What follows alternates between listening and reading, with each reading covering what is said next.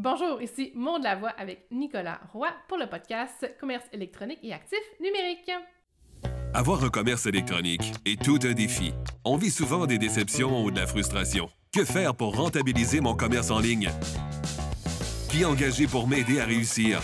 Comment évaluer le ou les professionnels qui ont le mandat de rentabiliser mon commerce électronique et de le transformer en véritable actif numérique? Vous écoutez Commerce électronique et actif numérique avec Nicolas Roy. La raison d'être de mon podcast est très simple.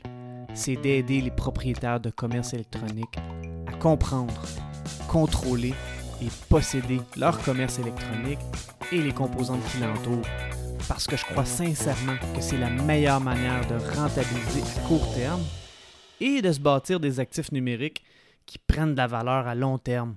Aujourd'hui, on reçoit Maude Lavoie. Maude est une experte Shopify qui aide les commerçants avec leur commerce électronique. Elle code, optimise et jase, et l'ordre varie selon les projets. Mais à ce temps, c'est cool parce que les clients disent Ah, t'es bien hot, t'es capable de te mettre à ma place dans mon cerveau, c'est vraiment ça que j'ai fait. Désolé, je t'apprends que les produits les plus populaires sur ton site, ce n'est pas des jeans, c'est des robes. Il y a une profonde fracture entre les gens qui sont 100% en ligne et ceux qui sont en ligne et briques et morceaux. Avant de débuter l'épisode, j'aimerais vous inviter au groupe Facebook commerce électronique et actifs numériques. C'est l'endroit où on pose des questions concernant le commerce électronique, que ce soit par rapport à nos défis ou en réaction au contenu de l'émission. Alors c'est un rendez-vous, le groupe Facebook Commerce électronique et actifs numériques. Bonjour Maude, c'est un plaisir de t'avoir à l'émission. Bonjour. Merci, c'est gentil. Merci de l'invitation. Ça me fait plaisir. Maude, euh, si on commence directement dans le vif du sujet, toi, depuis 2007 déjà que tu as ton entreprise euh, qui aide les gens, dans le fond, à se partir un commerce en ligne, comment ça a commencé tout ça? Parce qu'à la base, tu voulais peut-être même aller en, en océanographie à Rimouski parce que... Ouais, euh, Ouais, j'étais pas prédisposée euh, à ça, en fait, au début. Euh, moi, toute mon enfance, mon adolescence, je l'ai étudié. Moi, je suis Rimouski, fait que, tu sais, le, tout ce qui est biotechnologie, euh, biologie marine, tout ce qui est le domaine marin, c'est très, très, très fort. Puis, ça m'attirait beaucoup. Fait que moi, j'allais étudier là-dedans, jusqu'à temps que j'aille un de mes oncles qui me donne un CD, il y avait Front Page dessus. Et que là, j'ai commencé à découvrir que je pouvais faire des sites web, puis j'avais un côté nerd bien développé. Genre, je vais essayer ça, voir, ça a l'air drôle. Euh, et j'ai commencé à faire des sites web par moi-même. Là, j'ai commencé à faire des recherches, à découvrir comment je pouvais coder, puis après ça, installer des logiciels FTP, déposer mes sites, etc. Fait que j'ai tout appris sur le top, j'aimais vraiment ça. Euh, puis à un moment donné, je me suis dit, OK, ben, entre étudier dans le domaine marin ou aller en informatique, qu'est-ce qui m'intéressait le plus? Et c'est l'informatique qui a gagné. C'est comme ça que ça l'a, parti. Euh, je suis allée faire mon cégep à Matane en technique d'intégration multimédia. Puis quand je suis sortie de là, euh, j'ai lancé mon entreprise. Parce que moi, je suis revenue à Rimouski. Il n'y avait pas d'entreprise euh, qui embauchait à ce moment-là. On recule de là 15 ans. fait que c'était pas tout à fait la même game qu'aujourd'hui. fait que je me suis dit, bon, ben, je vais tester quelque chose. Je me donne 6 mois. On verra. Donc, euh, puis en juin 2022, mais ça va faire 15 ans que Nitro existe. Wow, wow, félicitations, soit dit en passant, félicitations. Merci. Merci, on s'en rend pas trop compte. Je sais, je sais pas depuis combien de temps toi t'es en affaires, mais on dit qu'on tu t'en rends pas trop compte. Ah, ça fait 5, ça fait 10. Puis ça... J'ai réalisé la semaine passée que ça allait faire 15 en juin. Je hey, euh, ça va vite, hein? ça va très vite, ça va très vite. Des... C'est similaire à toi, donc euh, effectivement que ça va très vite. Euh, qu'est-ce qui t'a amené vers Shopify euh, dans ton parcours? Parce qu'on sait qu'au au début, j'imagine en 2007, tu n'étais pas avec Shopify, là, tu travaillais, tu travaillais avec d'autres outils, je suppose? Oui, exact. Ben moi, quand j'ai commencé en 2007, je faisais des sites web, euh, je vais dire, corporatifs, traditionnels. Je faisais pas de commerce en ligne. Bon, je connectais des PayPal, puis après ça, des Stripe plus tard, là, mais j'étais pas encore dans le transactionnel comme tel. Mes premiers sites transactionnels, mes premières boutiques en ligne, c'était aux environs de 2012 que j'ai commencé à travailler avec ça. Euh, puis j'aimais pas mon expérience avec les plafonds dans lesquels je travaillais. C'était long, c'était ardu. Tu sais, c'était un, an, un an et demi réussir à faire quelque chose. pour dire que j'étais toute seule aussi, mais même en, même en agence. Tu sais, c'est un an, un an et demi avant de réussir à pondre quelque chose. Puis je trouvais ça donc ben pas productif. Je, peux pas croire qu'il n'y a pas quelque chose de plus euh, efficace qui existe. Tu au point où je m'étais dit, en comme 2014, genre, je ferai plus jamais des boutiques en ligne. Parce que je, je trouvais donc bien le processus ardu. Mais j'ai dit ça, mais en même temps, je suis une fille des défis. Fait que, à un moment donné, il y a un projet de boutique en ligne qui est arrivé. J'ai fait des recherches. il doit y avoir autre chose. Je suis tombée sur Shopify. Puis j'ai fait, hmm. Fait que j'ai fait mon site web sur une autre plateforme parce que je me dit, je vais commencer par apprendre Shopify avant de le pitcher à un client puis que je sais pas ce que je fais. Euh, puis c'est ça. Fait que j'ai développé mon site web. Puis après ça, j'ai commencé à travailler avec Shopify. J'ai fait, OK, non, Shopify, c'est la vraie. C'est la. Tu sais, c'est le futur. Là. On recule en 2015, c'est le futur.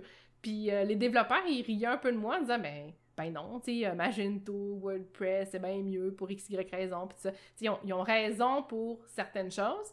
Mais moi, je dis, ben, vous comprenez pas, j'ai des clients dans quelques années, là, ils voudront pas nous avoir d'impact tout le temps. Ils vont vouloir partir tout seuls, faire leurs tests. On était dans les l'entrain de Wix, il y avait votre site, y avait, les gens, ils, commençaient à faire leurs affaires tout seuls. Puis je me disais, tu sais, Shopify, c'est la suite logique. C'est ça. Fait que j'ai dit, moi, je, pense que Shopify, c'est une bonne plateforme. Je pense qu'elle mérite qu'on y porte de l'attention. Puis après ça, ben, j'ai décidé, OK, ben, tant qu'à faire quelque chose, je vais le faire pour de vrai. Fait que je me suis spécialisée, puis je suis allée chercher ma certification de Shopify Expert que j'ai eue en 2018. Hmm, wow. Puis euh, pour les gens qui nous écoutent, là, qui ont, oui, certains ont des commerces électroniques, sont pas tous sur, Shopify. Euh, si tu avais à leur dire, c'est quoi les avantages d'être sur Shopify versus d'autres plateformes? Ben, j'aime beaucoup le, fait que ça soit extrêmement stable, extrêmement rapide, le fait que dès qu'il y a des ajouts, que les développeurs de Shopify développent quelque chose, ben là, tranquillement, pas vite, c'est toutes les tous les commerces en ligne qui ont accès, ils vont par vague, par serveur, puis à pouf, t'arrives un matin, t'as des nouvelles fonctionnalités, t'as pas à payer pour, t'as pas à payer pour un développeur de faire les mises à jour, ça se fait tout seul. Euh, il y a le service technique 24 heures sur 24, quand le serveur plante, entre guillemets, pas de ma faute, c'est du bord de Shopify. Shopify, ils ont des gens qui travaillent tout le temps là-dessus. Le système anti-fraude aussi, euh, pour ceux qui font du commerce en ligne, ça nous arrive de nous faire frauder, puis que nous, on pensait que la commande était légitime, mais elle l'était pas, tu sais. Euh, c'est Shopify, avec son partenariat avec Stripe, vérifie à peu près une quinzaine de critères différents par rapport à la fraude. Donc, ça nous permet de descendre une commande que, hmm, on n'est pas sûr, ben, pas que nous, on n'est pas sûr, mais que Stripe ou Shopify n'est pas sûr, il va nous le dire. Fait que nous, ça nous permet de faire des vérifications supplémentaires, puis de pas se faire avoir. Parce que quand tu as un chargeback, hmm. habituellement, tu perds de toute façon. Fait que si au moins tu peux prévenir d'avoir un chargeback parce que tu as prévenu la fraude, ben, c'est au moins ça prix. Ça me fait penser à quelqu'un que j'ai connu qui me racontait, mais il y a plusieurs années de ça. Euh, c'était probablement vers 2015-2016 qu'il avait eu. Son entreprise a quasiment fait faillite parce qu'il s'est fait frauder énormément avec sa carte de crédit. Euh, bon, dans ce temps-là, lui, il n'était pas avec Shopify, mais tu me dis ça, puis j'ai un souvenir de cette personne-là dont je, ne m'occupais pas de son dossier, mais qu'il m'avait raconté son histoire, puis ça m'avait fait, waouh, tout un effet. Là. Ouais, ben, c'est déjà arrivé, moi, un client, tu un 30 000 de fraude. Puis, parce que les gens avaient fait des commandes, puis les gens qui traitaient les commandes ont pas réalisé que ça pouvait être de la fraude. Puis moi, je me souviens, j'avais levé le flag, je disais sûr que c'est des vraies commandes parce que moi, je recevais des copies, pour monitorer. Puis, euh, pour le système parce que c'était pas un Shopify. Puis je disais sûr parce que je dis, moi, je trouve ça louche. Je dis, moi, présentement, j'ai un doute. Puis ils m'ont dit, non, ça passe dans PayPal. Ça a passé jusqu'à temps que ça passe plus. fait que euh, c'est ça. Fait que c'est ça, entre autres là-dessus, moi, PayPal, c'est pas tant mes amis parce que PayPal, euh, tu sais, ils protègent jamais les marchands. Euh, ils se trouvent toujours une raison pour se défiler. je les aime pas bien, bien. Je comprends, je comprends. Puis de l'autre côté, bon, Shopify, on le sait que c'est probablement la référence là, pour le commerce électronique pour à peu près tous les commerçants ou presque. Euh, y a-tu, ben, y en a probablement, mais c'est quoi les limites ou les inconvénients de Shopify pour les pour le commerce électronique, s'il y en a? Il y en a, parce que tu sais, c'est pas. Je veux dire, Shopify, je l'aime beaucoup, je l'aime d'amour, mais il n'est pas parfait comme il n'y a rien de parfait dans la vie. Euh, c'est sûr que c'est un site web, par exemple, où tu as plusieurs euh, commerces. Par exemple, les gens peuvent faire du pick-up, euh, du ramassage en boutique, ou tu veux gérer ton inventaire avec plein de points de vente. Ça, à un moment donné, ça devient compliqué. Je l'ai fait de développer des robots, que tout le monde communique ensemble, mais ça rajoute une couche de complexité supplémentaire. On n'a pas tout le temps la flexibilité. Euh, un des bémols que moi, je, que je n'aime pas du côté de Shopify, c'est la gestion de leurs inventaires. Exemple, je suis un commerce qui a quatre points de vente, mais la boutique en ligne, elle va toujours prendre de l'inventaire comme principal. Puis je peux pas décider, moi, de dire, ben mettons, j'en ai 100 dans mon inventaire, prends le, prends le, produit dans le 100, puis qu'il reste 99, puis moi, je vais décider de quel entrepôt il vient quand je vais traiter la commande. Lui, il va le prendre de l'entrepôt principal. Puis après ça, si je veux que je fasse un transfert peut-être de notre place, fait que ça, pour l'instant, ça complique ça complique la tâche. au niveau de la gestion, quand tu as beaucoup d'inventaire, c'est euh, ben, beaucoup de points de vente, c'est compliqué. Euh, au niveau de la langue anglaise, je trouve ça dommage que c'est pas. En fait, quand c'est un deux langues, que je dois payer une application, ça devrait être de base dans le système comme c'est de base dans toutes les autres. Euh, les systèmes de traduction vont bien, entre guillemets, ils ont tous leurs plus, leurs moins, mais je trouve ça dommage que c'est pas 100% intégré, alors que c'est la base et que dans plein d'autres pays à travers le monde, euh, parce que c'est pas juste au Canada qu'on a le problème d'anglais-français. Il y a plein d'autres pays que c'est anglais, anglais-allemand, anglais-japonais, euh, puis on n'a pas l'opportunité de faire facilement de l'anglais-français de façon native dans le système.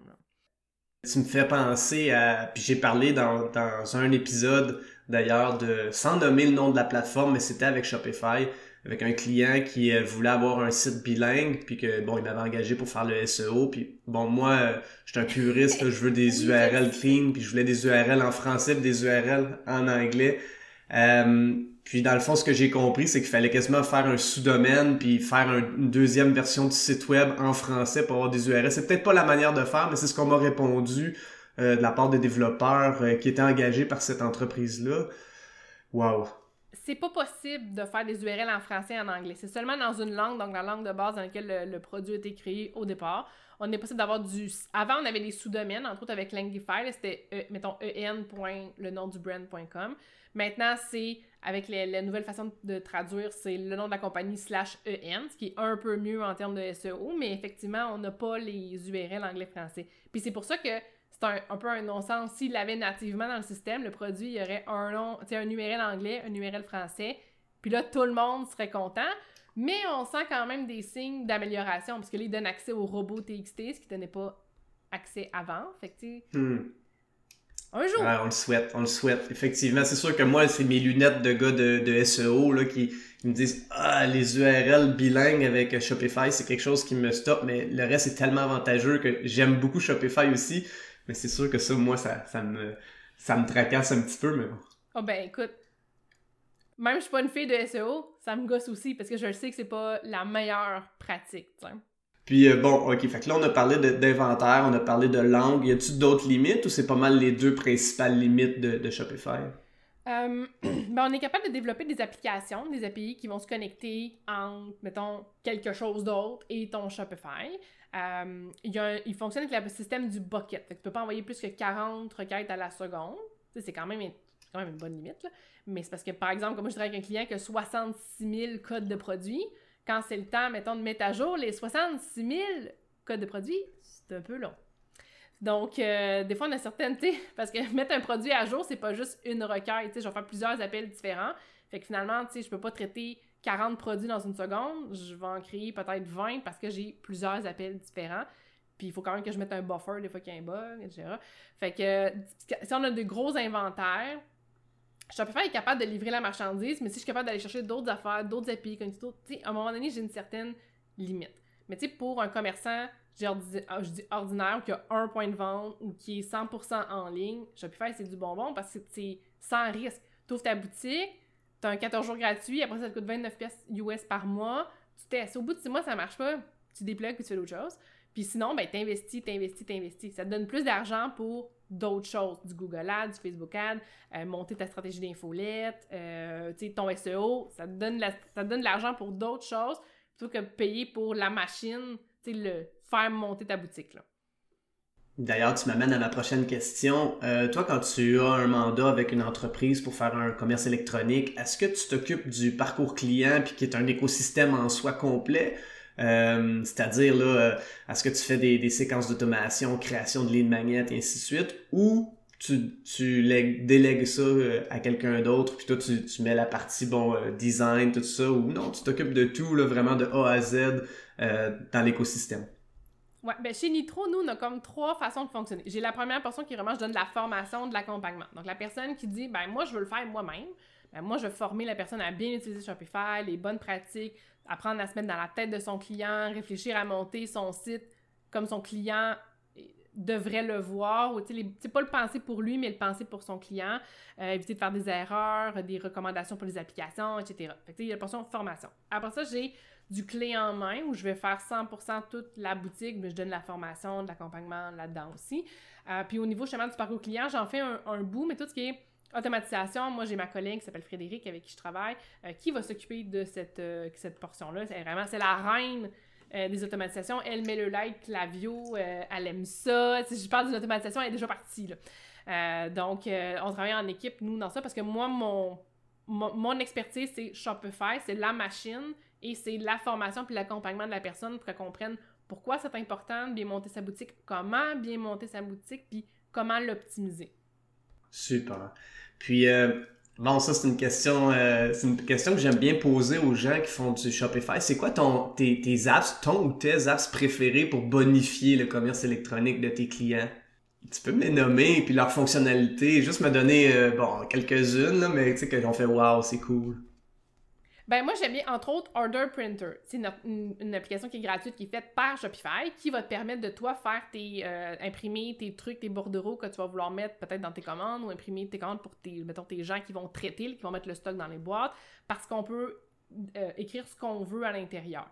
Fait que moi, le client me dit OK, ben moi, mon go au traitement, il a besoin de telle colonne-là, telle information-là, telle affaire-là. Fait que la façon il fait, puis après, il est capable de les imprimer, puis de traiter ses commandes. Ça permet d'optimiser ou de donner juste l'information dont on a besoin. Par exemple, euh, sur la facture ou de mettre des notes, des notices, euh, si les gens veulent faire des retours, etc.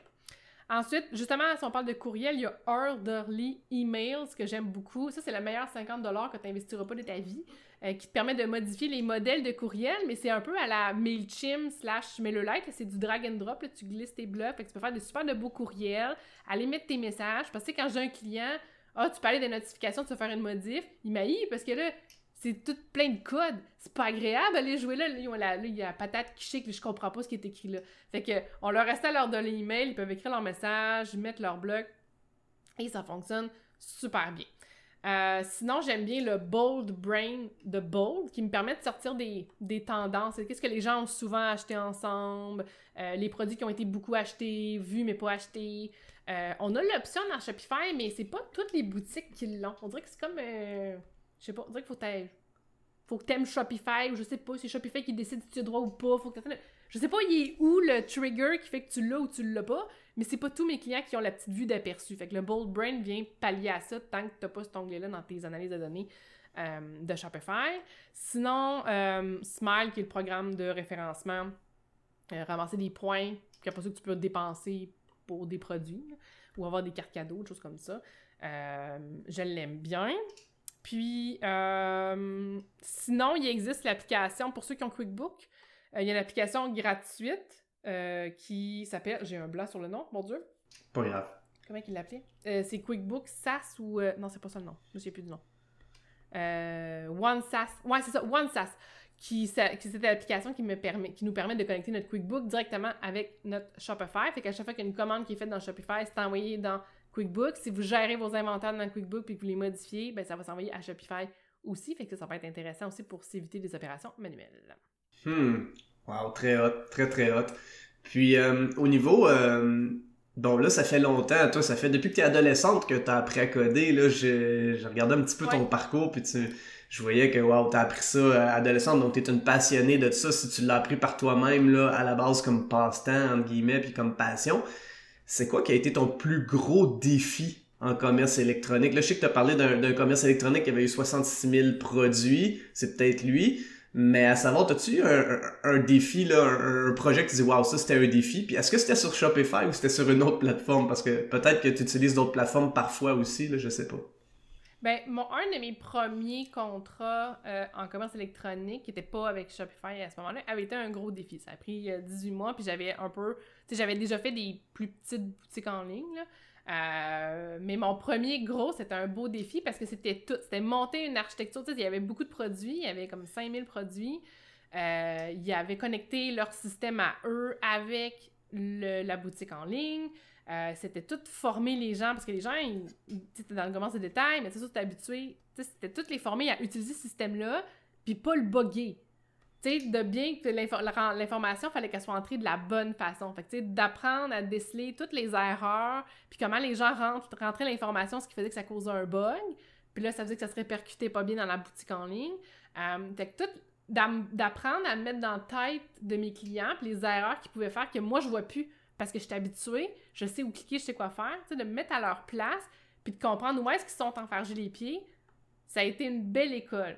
Mais à ce temps, c'est cool parce que les clients disent Ah, t'es bien hot, t'es capable de te mettre à ma place dans mon cerveau, c'est vraiment ça que j'ai fait, tu as la réponse tout de suite. Ouais, mais je parce que, tu sais, plusieurs j'en ai étudié du monde, puis des erreurs, puis qu'est-ce qu'ils ont fait, puis comment ils réfléchissent, tu.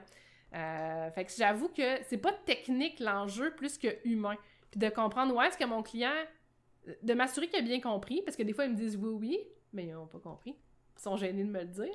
Fait que d'apprendre. En fait, ils, m'ont dit oui, mais ils n'ont pas compris, donc je vais réexpliquer pour être sûr que là, ça soit bien assimilé.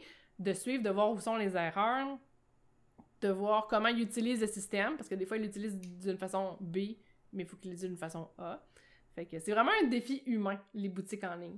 Quand, tu dis que tu étudies les humains, t'étudies-tu les, les, les commerçants ou les clients des commerçants ou les deux? Les deux, c'est là où je m'en allais. Les commerçants, je vais les étudier. Faut comment que les autres l'utilisent, puis bien ou pas bien?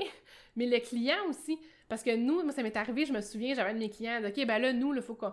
Je suis sûre que tout ce qui sort, c'est des jeans, puis les gens, ils tripent ces jeans parce qu'on identifie jeans, puis ça, pour t'avoir des statistiques, parce que non, désolé, je t'apprends que le produit le plus populaire sur ton site, ce n'est pas des jeans, c'est des robes.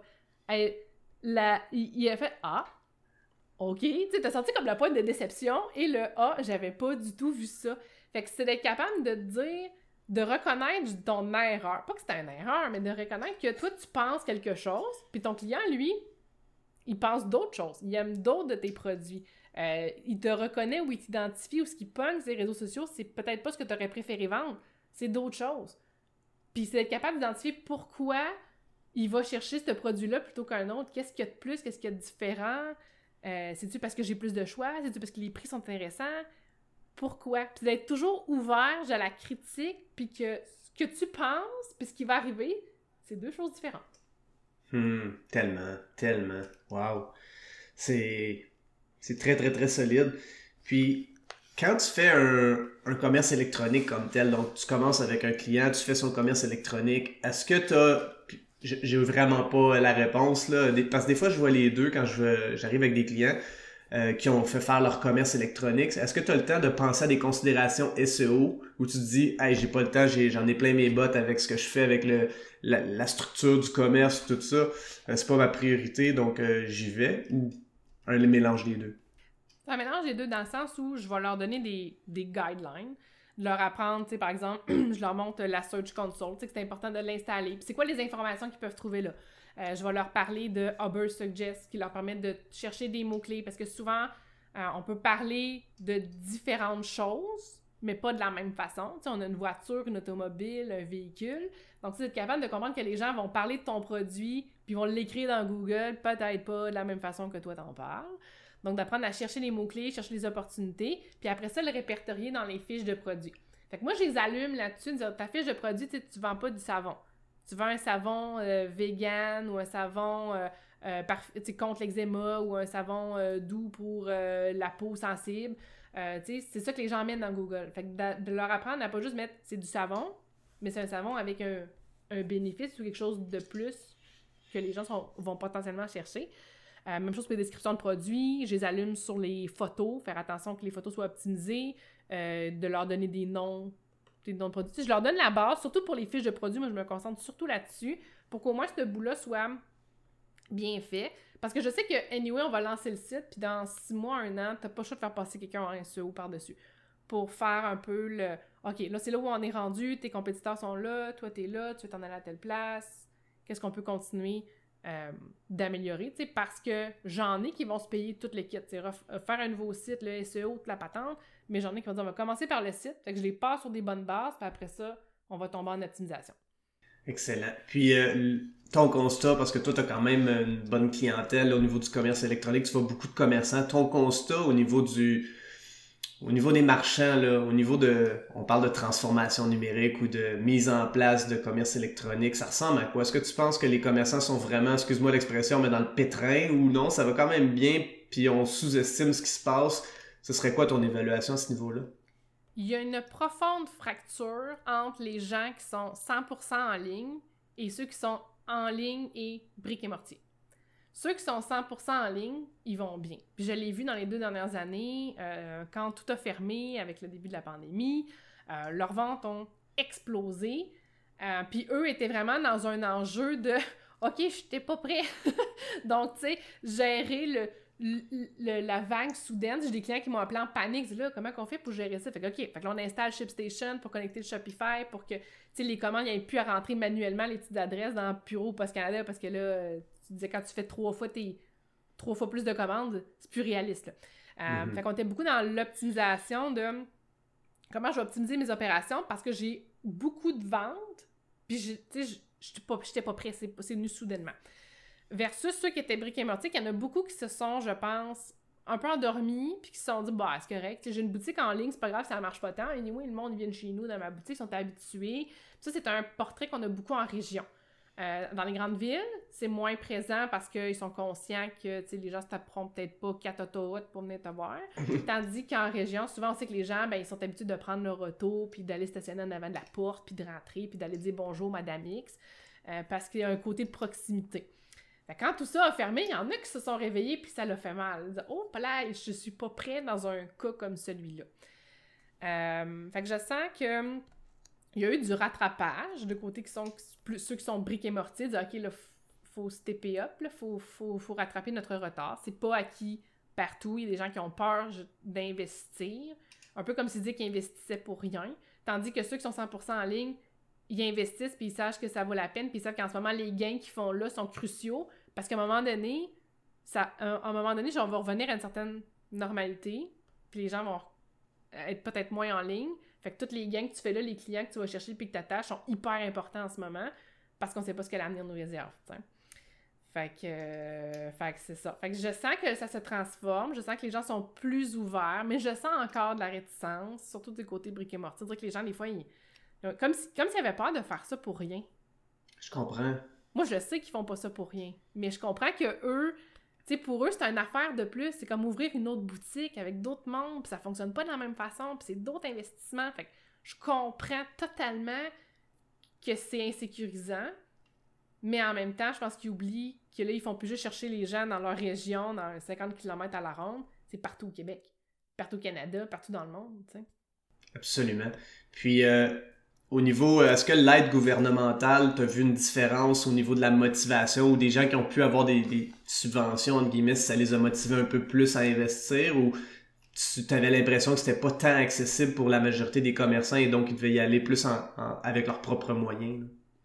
Euh, ben, je sens que c'est. En fait, ceux qui ont qui avaient pas droit normalement à de l'aide, parce que tu sais, des fois, il y avait des. Avec le PACME, entre autres, c'était un peu ouvert, c'était un peu bar open. Enfin, il y avait moins de critères que certaines autres aides, que là, il faut que tu aies au moins 5 employés, puis que tu fasses tant de mille, tu sais.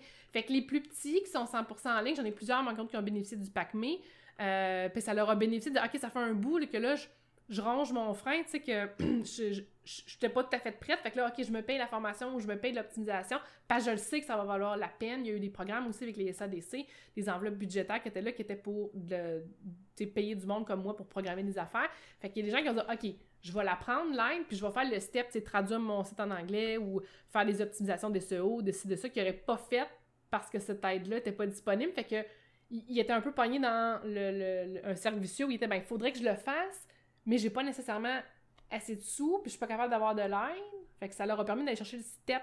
ils ont peut-être sauvé deux ans, trois ans dans plusieurs cas d'optimisation, puis ils l'ont fait tout de suite parce qu'il y avait des aides.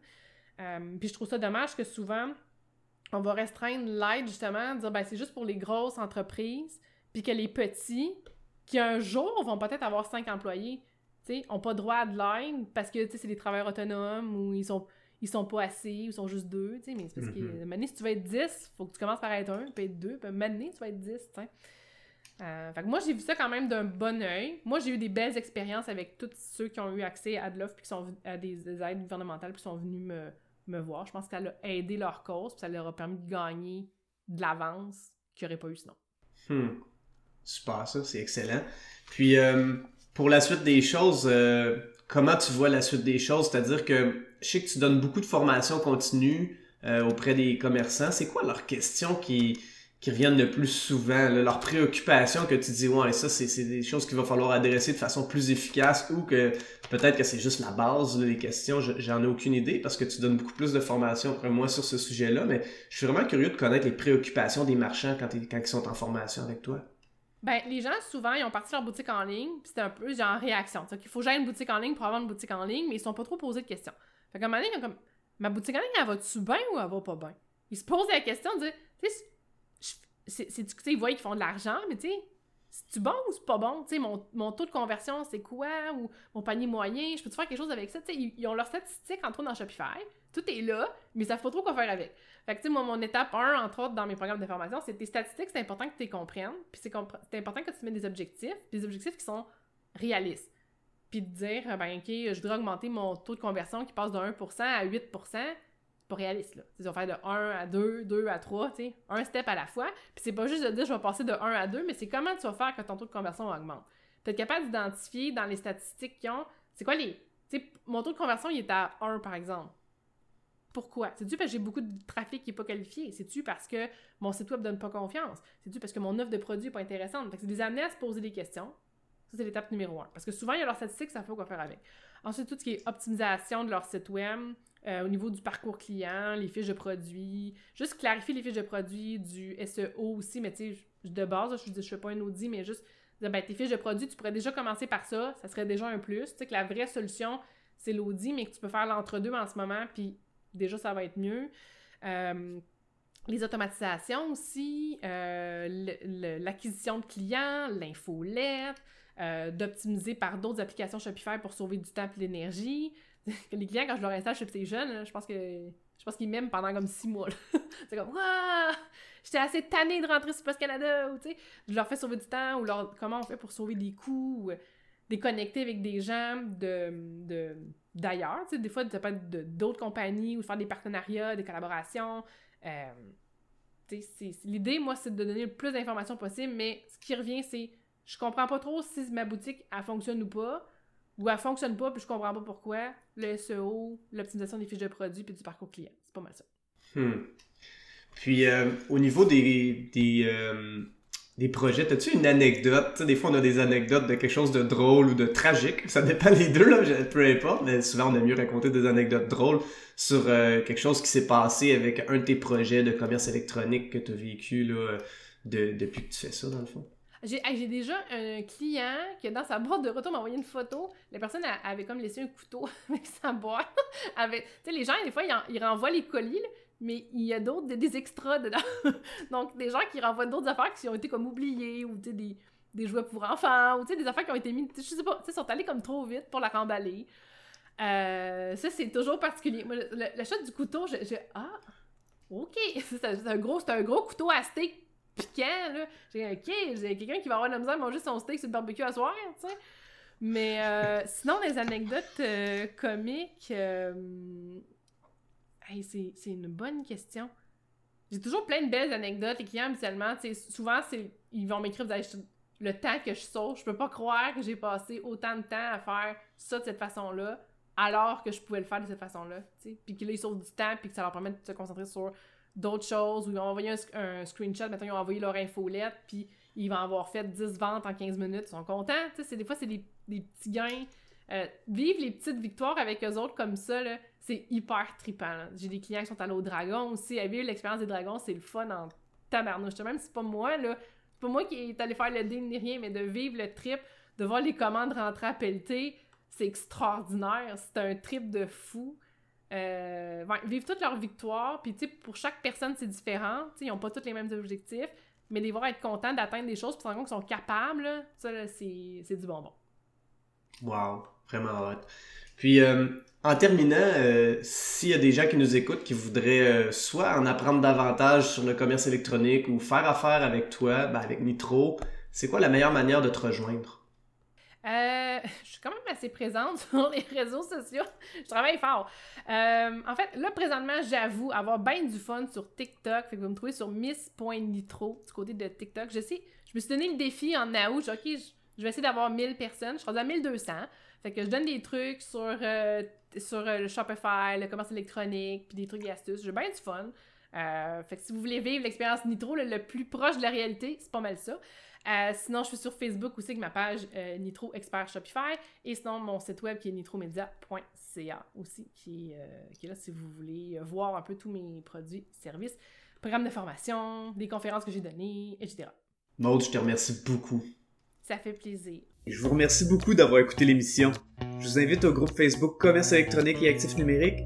Et si vous avez des questions ou des suggestions de sujets ou d'invités que vous voudriez entendre, je vous invite à me contacter via le site web nicolaroy.pro. D'ici là, je vous dis à la prochaine.